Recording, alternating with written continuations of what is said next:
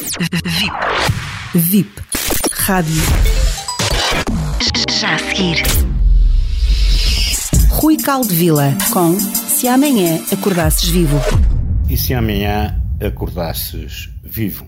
No último programa eu estive a falar sobre algumas metáforas que significam que os bloqueios emocionais podem eh, bloquear-vos também a nível do inconsciente e às vezes eles estão muito mais no inconsciente do que no próprio consciente. Nas práticas bioenergéticas, da medicina bioenergética, nós procuramos realmente ir a esse fundo, a esse inconsciente, ir em busca de informações, de informações que a nível consciente parecem ser umas e, inconscientemente, na verdade, até serão outras. Eu poderia eh, e vou, e isso vos garanto que irei, dar-vos algumas técnicas para vocês fazerem em casa, como já dei. Eu sou luz, a luz está em mim, eu sou capaz para poderem usar em meditações, de forma a que a mente fique mais, digamos, vazia, chamemos-lhe assim. Hoje eu achei interessante, até porque acho que as metáforas e os contos continuam a ser muito interessantes para esta rúbrica e ao mesmo tempo para vos mostrar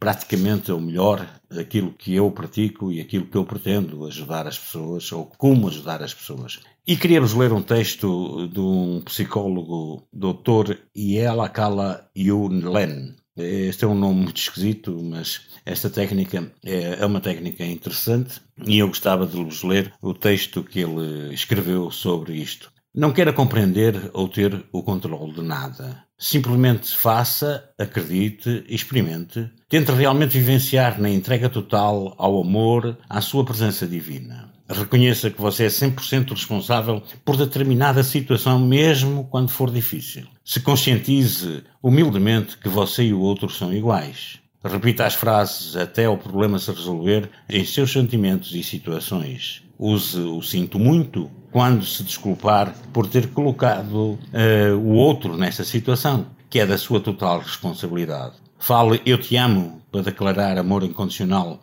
ao reconhecimento do ser de luz que mora em cada um de vocês. E diga obrigado ou obrigada pela oportunidade de ter visto no espelho e por ter eh, a possibilidade de verificar suas programações inconscientes. É muito importante fazer tudo isso sem o menor desejo e a menor preocupação de como ocorrerá em sua vida a limpeza ou a transformação de determinados problemas ou situações. Lembre-se que a cura, a cura se faz em seu inconsciente. Logo, seu consciente desconhece a razão mais profunda do problema e desta forma fica impossibilitado de manipular sua mente. Entregue-se à experiência e pode ter a certeza que brevemente vai alcançar benefícios infindáveis exercitando o perdão e o amor. Ora bem, para nós que trabalhamos com a bioenergética e eu que defendo muito mais, em vez do perdão, eh, a compaixão, eu irei desenvolver num próximo programa a diferença que existe entre perdão e compaixão. Mas